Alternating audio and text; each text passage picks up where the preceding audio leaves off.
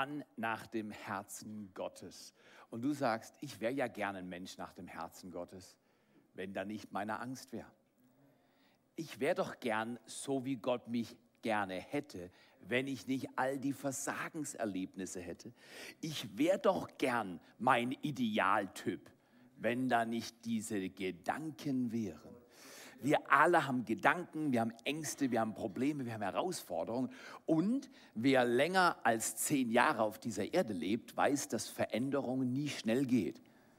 Veränderung ist ein Prozess des Lebens und es muss stetig gefördert werden. Dreh dich mal zum Nachbarn und sag, ab heute fördere ich meinen Prozess wieder besser. Das ist so, weil wenn du es nicht förderst, wird einfach passieren, was immer schon passiert und du gehst in die Geschichte ein, als die und die Tage gelebt zu haben, aber nicht Veränderung bewirkt zu haben. Das, was im Menschen ist, tief in dir, in mir, ist ein Verlangen in Tottenau. Hey, ein herzliches Willkommen in Tottenau. Danke, dass du dir Zeit nimmst. Und ein herzliches Willkommen in Tingen. Danke, dass ihr dabei seid. Im Ali-Theater oder in Tottenau in der Eventhalle.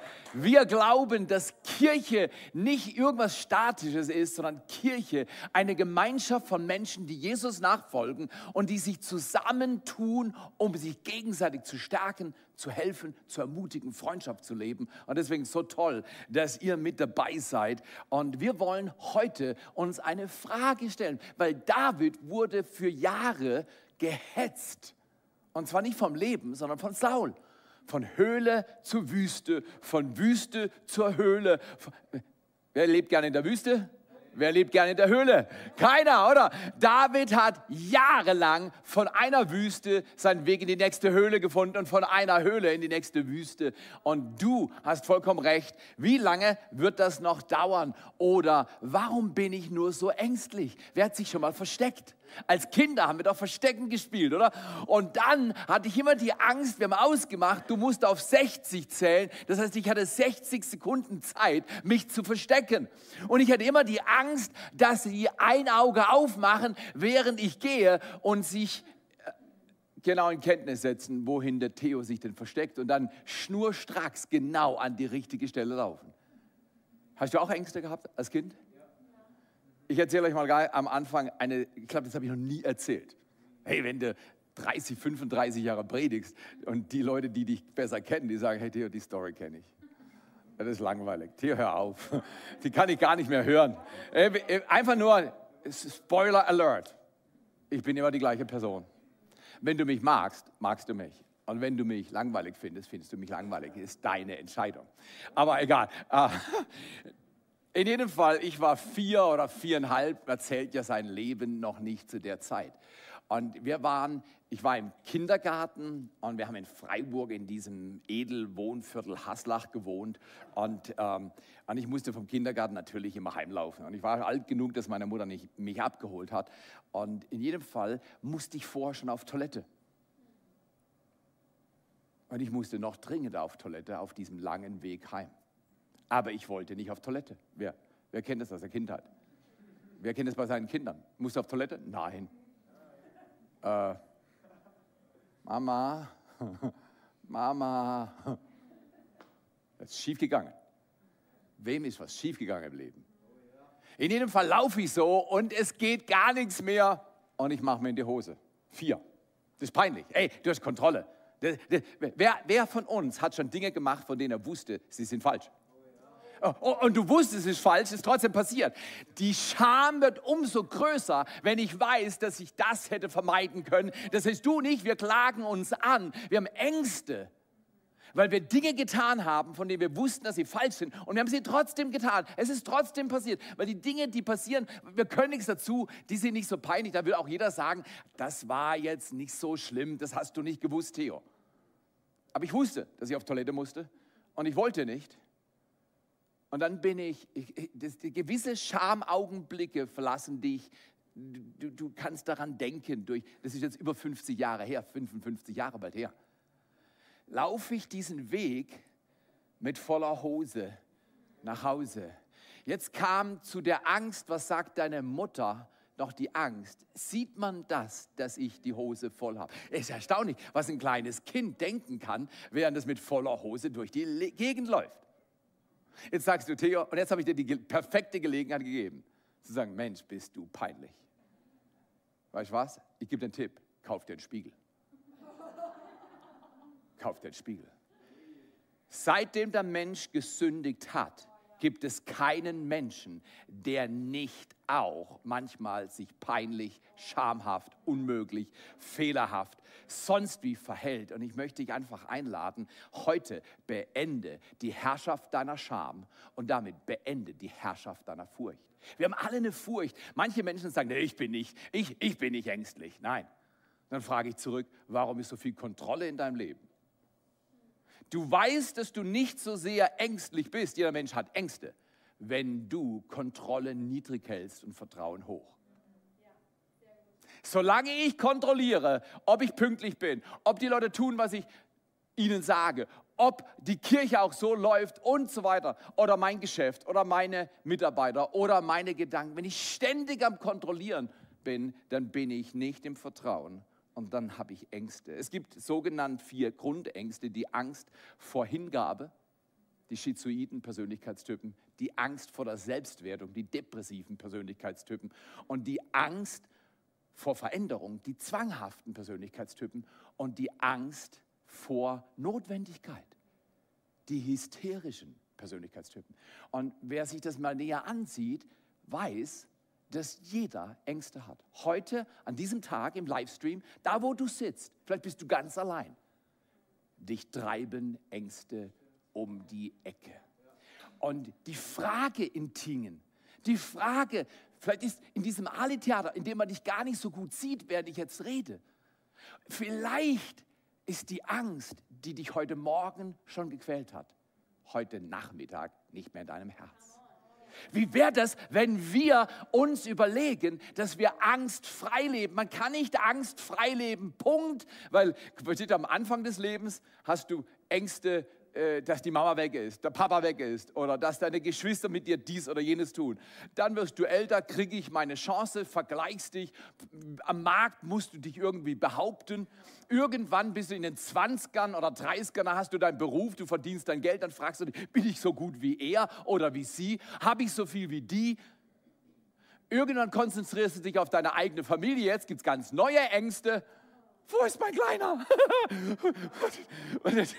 Ängste, wo, wo, wo sind meine Teenager? Ich habe Ihnen doch gesagt, Sie sind um 10.15 Uhr da. Es ist 10.16 Uhr. Die Sorge, dass Sie gestorben sind, beherrscht dein Denken. Und, und, und dann, je älter wir werden, umso mehr sagen wir Menschen, ich, ich lebe, um das Gegenteil zu beweisen. Die Sorge um deine Gesundheit wird zunehmend stärker, je älter du wirst. Warum? Weil jeder Mensch stirbt einmal und in der Regel stirbt man an Krankheiten. Welche Angst treibt dich umher? Heute Untertitel David ist unser Angsttherapeut. David ist der weise Mann, der nicht sagt, ich habe noch nie Angst gehabt, sondern er weiß, was er tun muss, um mit der Angst richtig umzugehen. Warum bin ich nur so ängstlich? Zum Beispiel die Ängste meiner Frau verstehe ich intuitiv nicht so gut. Meine durchaus. Es ist ganz leicht für dich, über die Ängste anderer Personen herzuziehen und zu sagen, warum das total blöd und unsinnig ist, dass du dir jetzt Angst machst und dass du dich jetzt ärgerst. Aber wenn es an deine Ärgermomente, deine Ängste, deine Trauer, deine Lust geht, bist du genauso widersprüchlich wie alle anderen Menschen auf dieser Erde. Es geht nicht, ich habe meine Angst besiegt und ich habe nie wieder Angst, sondern was ist momentan auf deiner Screen? In deinem Bewusstsein? Angst oder Vertrauen?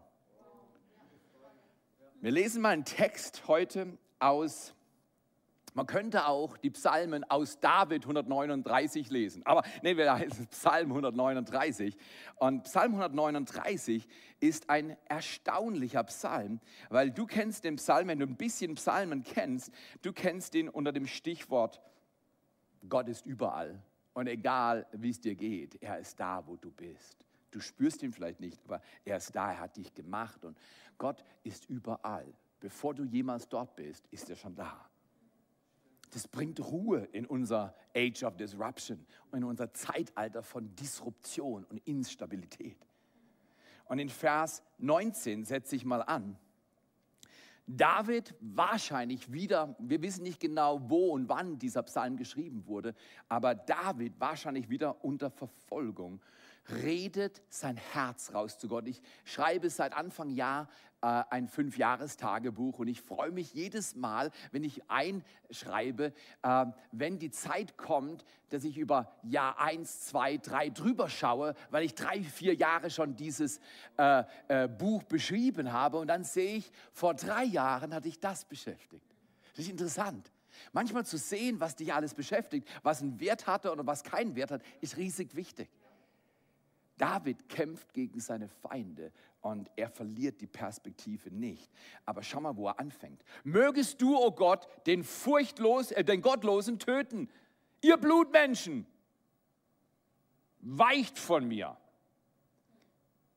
Sie, die mir mit Hinterlist oh, von dir reden, vergeblich sich gegen dich erheben. Sollte ich sie nicht hassen, Herr? Die dich hassen und sollte mich nicht ekeln vor denen, die gegen dich aufstehen?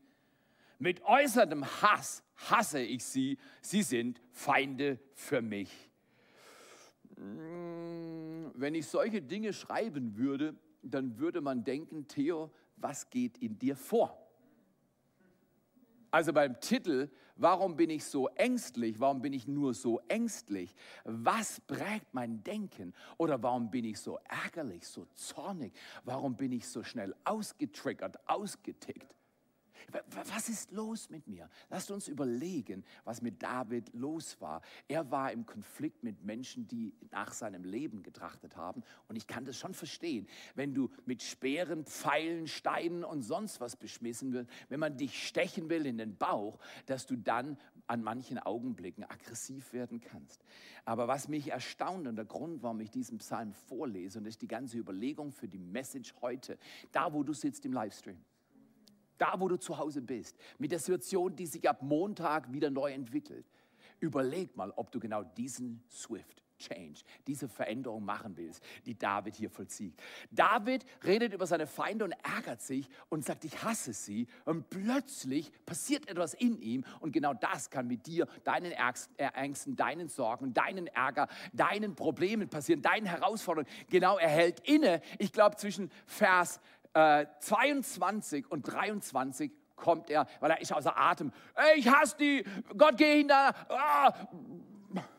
Und wir beklagen uns über die Schwierigkeiten, die Unfairness des Lebens, alle Herausforderungen. Und plötzlich muss ich Luft holen, weil mein Ärger mich überwältigt.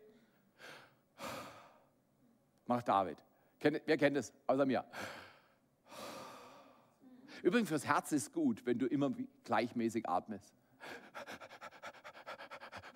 so durchs Leben ist nicht gut. Du lebst kürzer. Und die anderen sehen das und es ist peinlich. Es lohnt sich, es lohnt sich, hin und wieder langsam zu atmen. Egal wie bescheiden deine Umstände sind. Und jetzt atmet David und sagt, und plötzlich kommt ein neuer Gedanke. Erforsche mich, Gott, und erkenne mein Herz. Prüfe mich und erkenne meine Gedanken und sieh, ob ein Weg der Mühsal in mir ist. Das Übersetzte aus dem Urtext Hebräisch heißt ein abgöttischer Weg. Wie oft finde ich mich auf einem Weg ab von Gott? Eine Situation verändert sich nicht, wie ich sie will. Und dann denkt mein Denken Dinge, die traurig sind, ärgerlich sind, ängstigend sind und ich gehe weg von Gott. Die Frage ist nicht, erlebst du Dinge, die schwierig sind. Die Frage ist, ob bleibst du bei Gott. Kannst du in den Umständen, in den Herausforderungen, mit den Personen, mit den Rahmenbedingungen deines Lebens bei Gott bleiben? Er sagt, erforsche mich, erkenne mich, prüfe mich.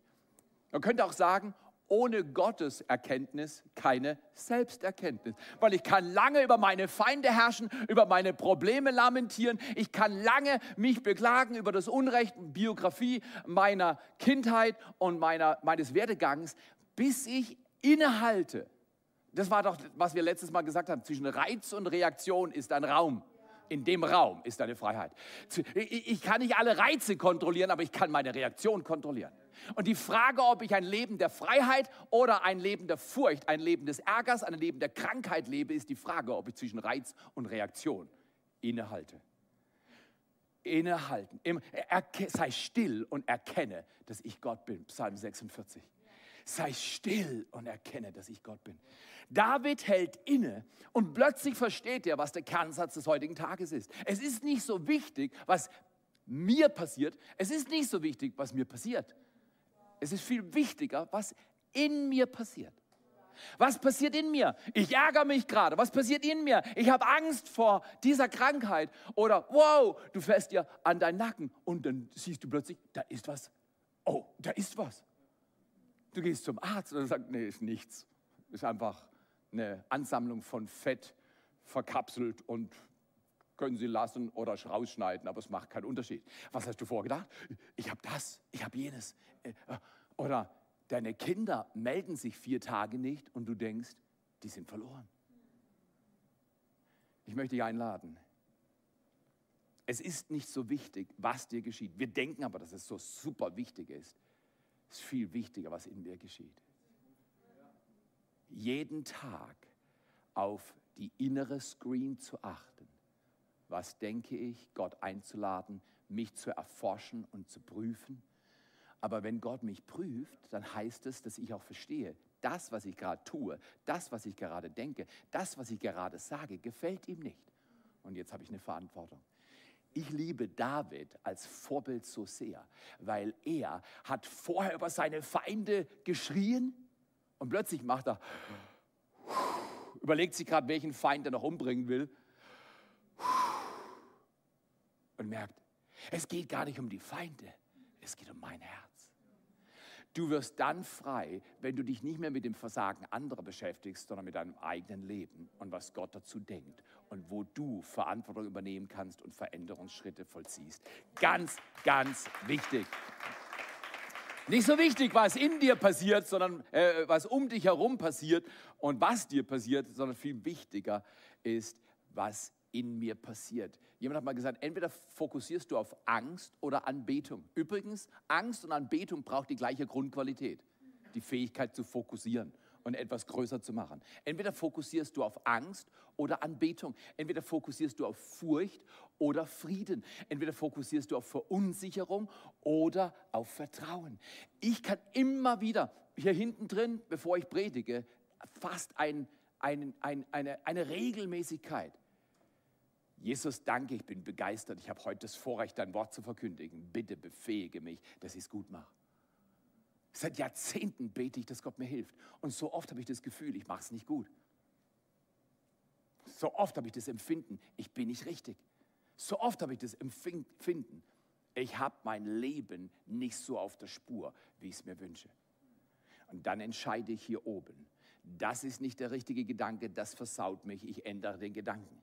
Diese Reinigung deines Denkens ist ein minütlicher oder stündlicher Prozess. Nicht einmal im Monat überlege ich, ob ich irgendwas falsch gedacht habe. Wenn du dein Denken änderst, dann änderst, änderst du dein Leben. Und zwar nur, wenn ich mein Denken ändere, ändert sich mein Leben. Das heißt, ich kann nicht auf bessere Umstände, sechs Richtige im Lotto achten und irgendwann gewinne ich äh, das Lotto mit dem Jackpot und kriege 31 Millionen Euro. Noch ein Problem bei mir. Ich habe noch nie gespielt. Das heißt, ich werde auch nie gewinnen. Ich möchte dich einladen Schaue auf dein Denken mit Gott. Und zwar, das ist das äh, Paulus sagt, erneuere dein Denken, werde nicht wie die Welt ist, sondern erneuere dein Denken. Äh, äh, David sagt, erforsche mich Gott. Du gehst an dein Denken mit Gott, nicht alleine. Wir reden nicht von Selbstverbesserung, sondern wir reden von der Begegnung mit Gott. Ich werde am Du, Martin Buber. Dann verändert sich. Nichts ändert sich, bis ich mich ändere. Okay, Bevor ich jetzt über sechs Punkte rede, wo du checken kannst, die fangen alle mit I an, äh, wo deine Ängste eventuell Einfluss üben und die Frage beschäftige, woher kommt denn meine Angst? Woher kommt die? Will ich euch von einer Begebenheit aus dem September 1978 erzählen. Ein Mann, der Juden hasste. Ein Mann, der durch sein Land reiste und sagte, nie, nie, nie werde ich die Hand eines Juden schütteln. Und dann schrie die Menge zurück, niemals, niemals, niemals. Ein Mann, der von einer Statur war in seinem Land, dass er großen Einfluss übte. Er war ein bekannter Mann, er war äh, ein, ein gebildeter Mann, er war aber ein Mann der Leidenschaft und des Hasses. Er hasste Israel. Und er sagte, solange Israel in Palästina herrscht, werde ich keinem Juden die Hand schütteln. Niemals, niemals, niemals. So ging er durch die Gegend in seinem Land und die Leute liebten ihn. Und plötzlich hält er inne und erlebt, dass etwas in seinem Denken falsch ist. Und er formt den Satz, die Sätze, die sich so anhören. Wer die Beschaffenheit seiner Gedanken nicht verändern kann, kann niemals die Realität verändern und wird deshalb keinen Fortschritt bewirken. Wow, es hört sich an wie David. Dieser Mann muslimischer Herkunft sagt, wer die Beschaffenheit seines Denkens nicht verändern kann, kann die Realität nicht verändern. Wenn du dein Leben verändern willst oder wenn du willst, dass es besser wird, hat es mit deinem Denken zu tun. Er hat das verstanden und er sagt, nur wenn wir die Realität innen verändern, kann sich die Realität außen verändern. Und deshalb wird dann auch Fortschritt zustande kommen. Dieser Mann hieß Anwar Sadat. Anwar Sadat hat gesagt, nur wenn du die Beschaffenheit deiner Gedanken veränderst, dann kann sich deine Realität verändern und dann wirst du auch Fortschritt bewirken. Dieser Mann hat sein Denken geändert, der jahrelang durch sein Land Ägypten gereist ist und seine Landeskollegen angeschärft hat, das machen wir nie, niemals, niemals, niemals, hält plötzlich inne und versteht, dass das, was er tut, falsch ist. Und er entscheidet sich, einen Prozess der Veränderung zu gehen. Seine Frau fragt ihn dann, bist du dir im Klaren, dass es dich deine, der war Präsident seines Landes, äh, dass es dich deine Präsidentschaft kosten könnte? Ja, aber ich glaube nicht. Bist du dir im Klaren, dass die Gefolgschaft der arabischen Welt für deine Person durchaus gefährdet werden könnte? Ja, auch das wäre möglich, aber ich glaube es nicht. Und dann fragte sie zum Schluss, bist du dir im Klaren, dass es dich ein Leben kosten könnte? Und Anwar Sadat sagt, ja, aber ich habe keine Sorge, mein Leben ist bestimmt genau so lang zu laufen, wie es laufen soll. Wie wäre das, wenn wir von Anwar Sadat in diesem Punkt was lernen? Anstatt um einen Tag Angst zu haben, lieber die Beschaffenheit deiner Gedanken, da wo du sitzt, vor der Screen, da wo du jetzt hier sitzt, in Segeten, in Tingen, in Tottenau, da wo du sitzt, wann immer du dir dieses Video reinziehst. Wie steht es um dein Denken? Anwar Sadat von einem Tag auf den nächsten hat sich gewendet und hat neue Überlegungen angestrengt. Im September 1978, das Bild ging um die Welt, gibt er seine Hand Ministerpräsident Begin. Im Hintergrund steht Jimmy Carter, der diese Kontaktaufnahme und beginnende Freundschaft gefördert hat. Wie wäre das, wenn du, wie Jesus sagst, ein Friedensmacher bist? wenn du jemand bist, der die Realität verändert, weil die Realität deines Herzens verändert ist. Wen hast du? Wer könnte jetzt nicht hier reinkommen, ohne dass du schlechte Gefühle kriegst? Wenn, welche Situation, an welche Situation, wo du mit vollen Hosen durch die Gegend gelaufen bist? Man kann ja auch im übertragenen Sinn volle Hosen haben. Man hat es dicke, man hat es satt. Man ist absolut randvoll mit was auch immer. Was willst du loswerden? Okay, ich möchte euch einladen. Woher kommt meine Angst? Erstens, erstes I. Übrigens, jedes I-Wort fängt mit I an, weil das Problem, das du und ich haben, ist beim Ich. Wo immer das Ich auf dem Thron, wo immer das, auch wenn es das richtige Ich ist, wenn du recht hast, spielt keine Rolle. Dein Ich auf dem Thron heißt, du wirst unter Angst oder Ärger leiden unter Kontrolle und Mangel an Vertrauen, unter Furcht und Mangel an Frieden. Friede kommt nur, erstens, wenn wir unseren Input, nämlich der falsche Inhalt, checken.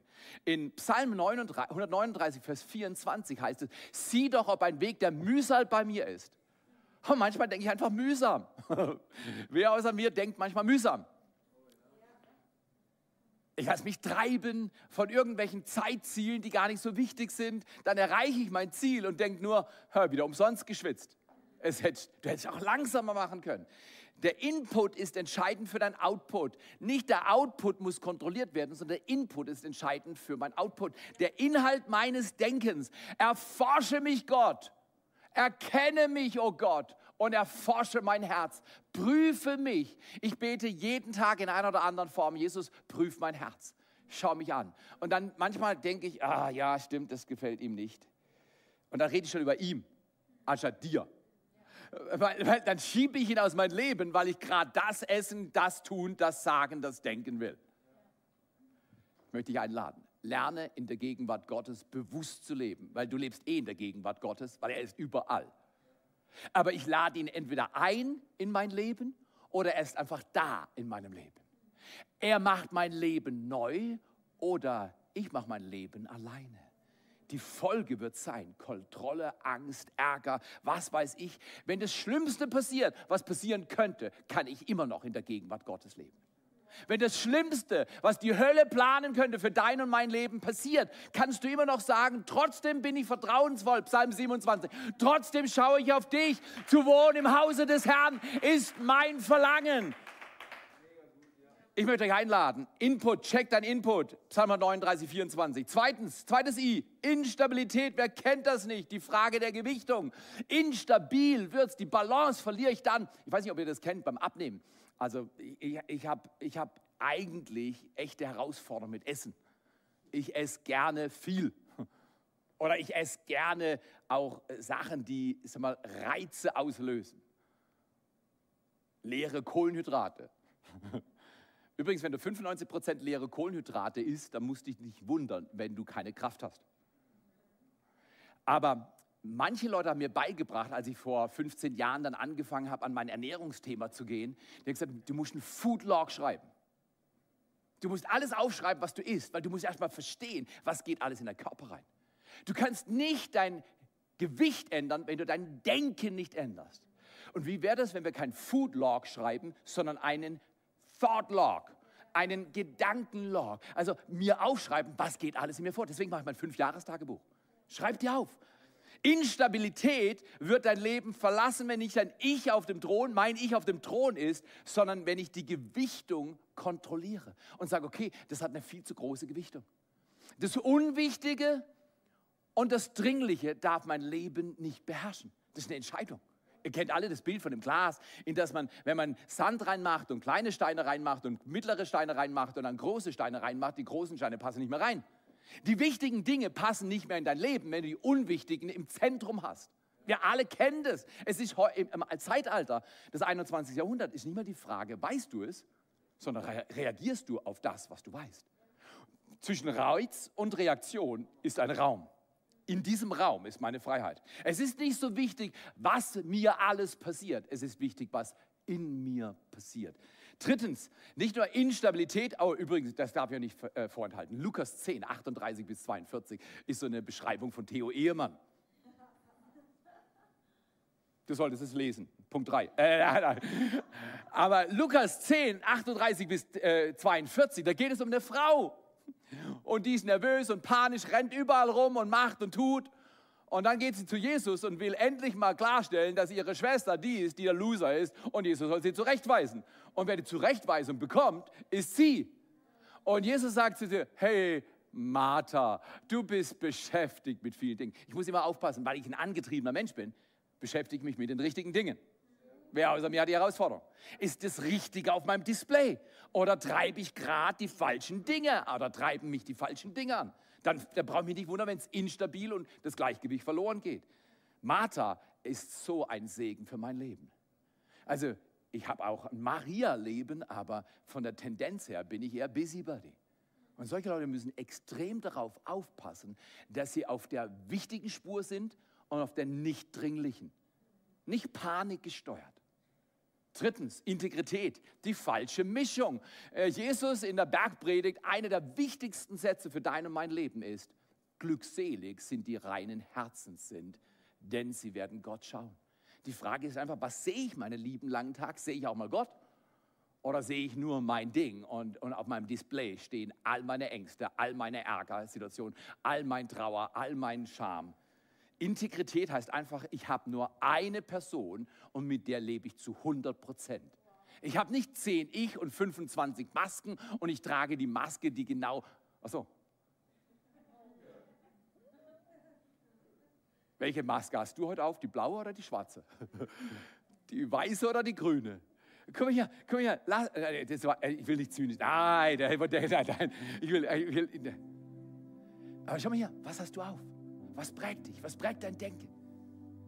Integrität heißt, ich kann nicht allen immer erzählen, wie ich mich fühle. Das geht nicht.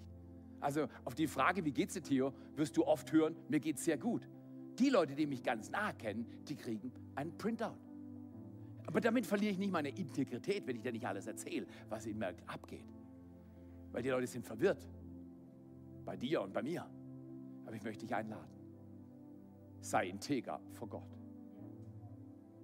Gott sieht dich. Gott weiß von deinen Kämpfen. Gott weiß von deinen Ängsten.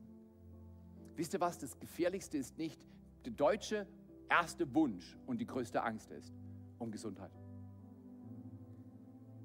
Danach kommt, in der Öffentlichkeit reden zu müssen. Das ist interessant. Zum einen sagt die Bibel, mach dir keine Sorgen, was du sagst.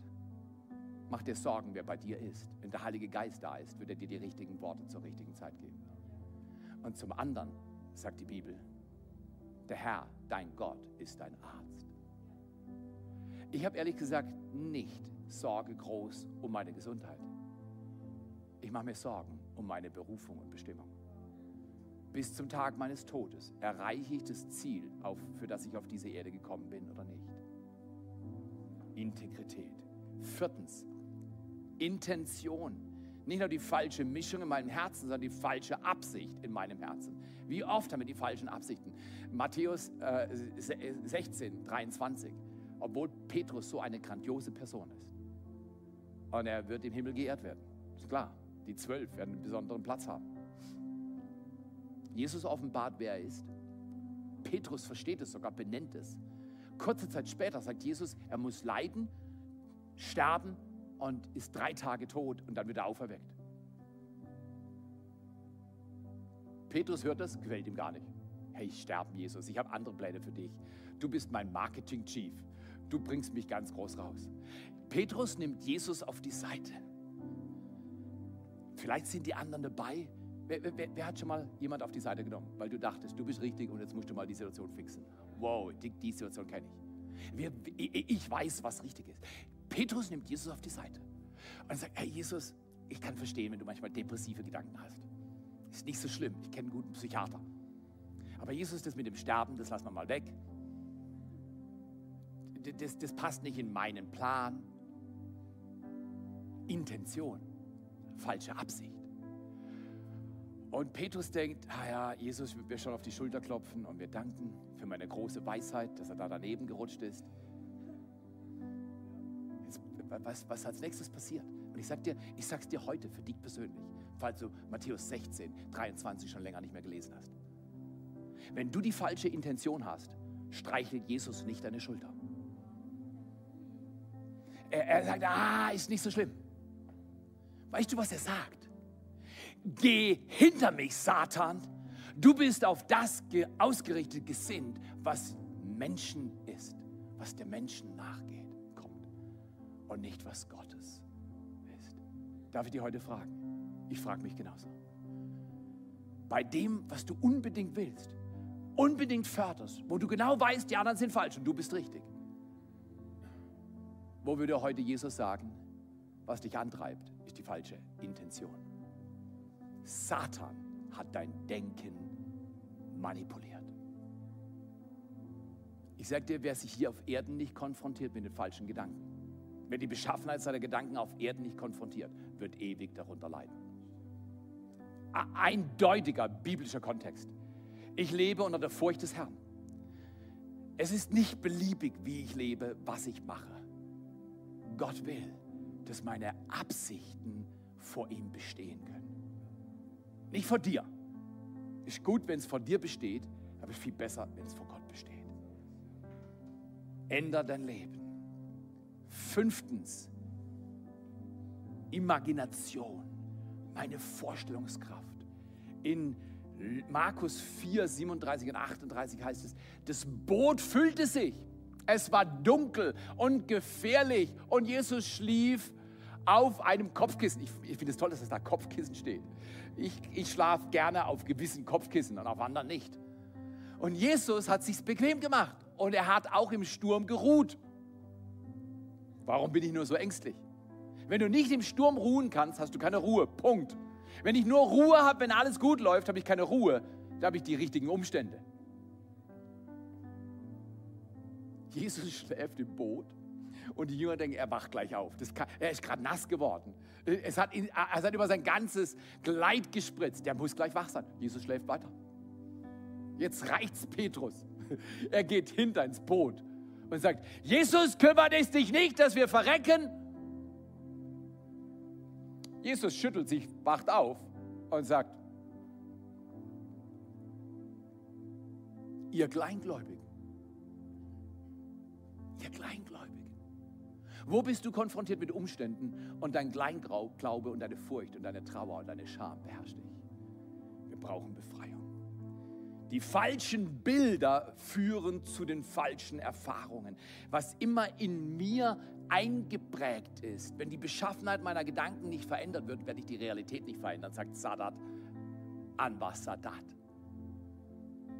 Er hat die Hände von Juden geschüttelt. Und Juden, Israelis, haben die Hände von Arabern geschüttelt. Wie wäre es, wenn wir auf die sogenannten Feinde zugehen und sagen, du bist ab heute nicht mehr Feind, sondern du denkst anders. Und ich will dir Ehre geben und ich will dir zuhören und ich will lernen, Brücken zu bauen, nicht Gräben zu ziehen.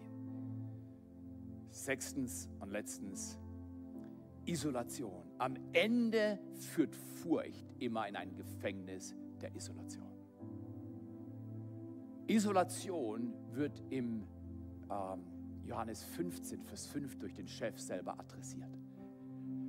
Da sagt Jesus, ich bin, der Vater ist der Weinstock, ich bin, äh, äh, der Vater ist der Gärtner, ich bin der Weinstock, ihr seid die Reben. Wer in mir bleibt und ich in ihm, der bringt viel Frucht, denn getrennt von mir könnt ihr nichts tun. Ich liebe diese Worte. Alles, was ich tue, sei es menschlich noch so verstehbar. Übrigens, habt keine Angst, was kommt. Ich könnte mir vorstellen, das ganze Jahrzehnt wird herausfordernd. Aber vielleicht wird es auch nur noch morgen. Und es regnet heute und morgen und danach ist gut. Ich weiß es nicht. Meine Angst hängt im besten Fall am Kreuz. Und ich möchte dich einladen mit diesem Kerngedanken. Es ist nicht wichtig, was dir geschieht. Es ist nicht so wichtig, sondern es ist wichtig, was in dir geschieht einen Action-Step zu machen für den Rest deiner Tage. Stephen Covey hat diesen Satz geprägt. Und ich möchte euch, bevor wir beten, einladen. Denkt drüber nach. To live, to love, to learn and to leave a legacy. Das ist, worum es geht. Ich will leben, lieben, lernen und eine Legacy hinterlassen. Ich frage mich öfters, was ist in 100 Jahren von dem, was ich heute lebe, noch wichtig? Das befreit uns von Angst und Ärger. Weil mein Ärger wird in 100 Jahren nicht mehr wichtig sein. Mein Auto, mein Haus, das Essen oder die Qualität des Essens oder Krankheit, Umstände, Herausforderungen. Menschen, die Unrecht tun. Lasst uns miteinander beten und Jesus einladen Herr in unserem Leben zu sein. Dann kann Angst keine Herrschaft mehr üben. Jesus, wir danken dir für diesen wunderbaren Tag. Da, wo du sitzt, lass dich berühren von der Gegenwart Gottes. Er liebt dich, er versteht dich. Er nimmt dich an, wie nie ein Mensch dich annehmen wird. Da, wo du sitzt an deiner Screen, höre diese Worte. Vollkommene Liebe treibt alle Furcht aus. Da, wo du jetzt sitzt, lass die Liebe Gottes deine Erfahrung werden und werde befreit von Unruhe, Unfriede, Ruhelosigkeit, Ängsten, Sorgen. Und er tröstet dein Leben und meins. Wir geben an die Location Leader und sagen Danke, dass ihr da seid im Gebet. Danke, dass ihr so viel Verantwortung übernimmt im Dream Team, in den Locations. Und wir geben euch einen herzlichen Applaus. Lasst uns Jesus dienen wie nie zuvor und lasst uns diesen nächsten Song singen und sagen, Jesus, wir wollen leben, lieben, lernen und eine Legacy hinterlassen.